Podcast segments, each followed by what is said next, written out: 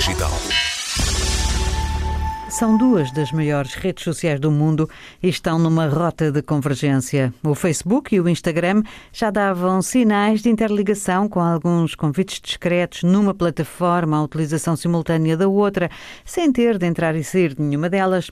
Agora surge o anúncio. O Messenger vai dar acesso direto à sua conta de Instagram e quem só está ligado assim no primeiro vai poder encontrá-lo na aplicação de partilha de imagens. Portanto, se tinha contas separadas para funcionalidades específicas, vai ter de repensar a sua estratégia. A Facebook tem vindo a alargar o seu império e a aquisição do Instagram em 2012 e da WhatsApp foram passos de gigante nessa estratégia. Agora, no anúncio destas alterações ao Messenger neste início de outubro, a empresa de Mark Zuckerberg justifica as mudanças com algumas estatísticas, alegando que uma em cada três pessoas que usam ambas as aplicações nos Estados Unidos têm dificuldade em recordar em qual das apps tiveram determinada conversa e, portanto, torna-se mais fácil encontrar nessa conversa com esta junção. Mas as alterações não são radicais. Mensagens recebidas no Instagram permanecem na aplicação. A grande mudança é que os utilizadores do Messenger podem falar com quem só está no Instagram e vice-versa. As alterações aplicam-se desde já, em alguns países, numa espécie de fase de testes e mais tarde serão generalizadas globalmente. Geração Digital.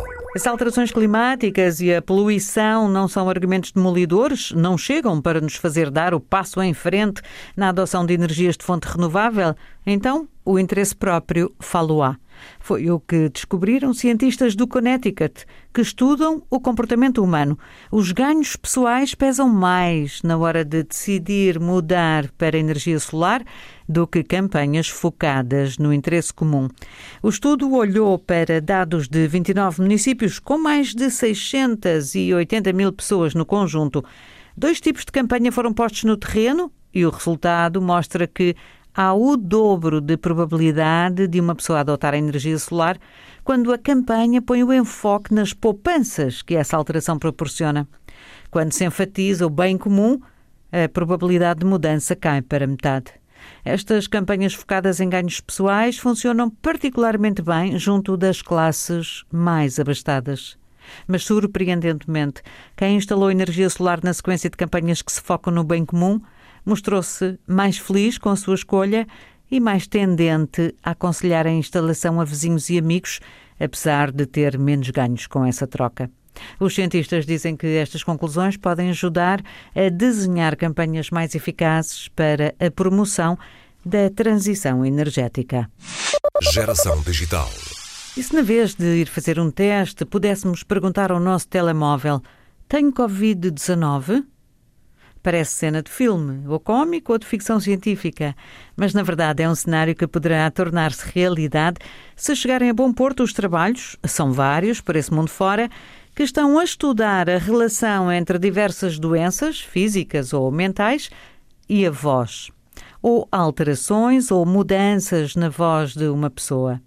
Num longo artigo na revista Nature, Emily Antes conta-nos a história de várias dessas investigações a começar justamente com a da startup israelita Vocalis Health, que desde o passado mês de março tem vindo a pedir às pessoas que doem a sua voz.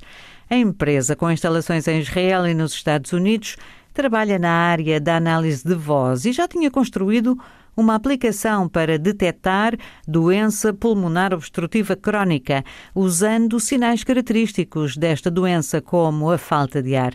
O objetivo agora é conseguir o mesmo para a Covid-19. Pessoas que testassem positivo para a doença podiam participar na recolha de vozes, gravando a sua própria na aplicação. Uma vez por dia, abriam a app e gravavam a descrição de uma imagem que lhes era apresentada ou contavam desde 50 até 70, por exemplo. Depois, a Vocalis começou a processar estes dados usando um sistema de machine learning que alimentava também com vozes de pessoas saudáveis à procura de marcas vocais características para a doença.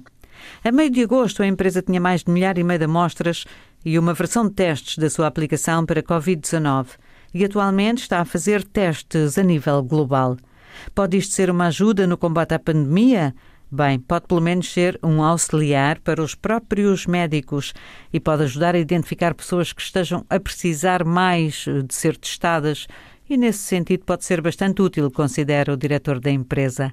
Mas a Vocalis não é a única à procura destes marcadores vocais para a Covid-19. Segundo a Nature, pelo menos três outros grupos de investigação estão a trabalhar em projetos semelhantes. Um sinal de vitalidade nesta área de pesquisa científica, com várias equipas na última década a usar inteligência artificial para identificar marcadores de voz para doenças como a demência, a depressão ou mesmo as doenças do coração.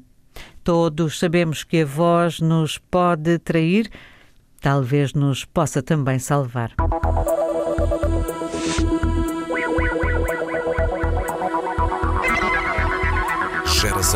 Digital.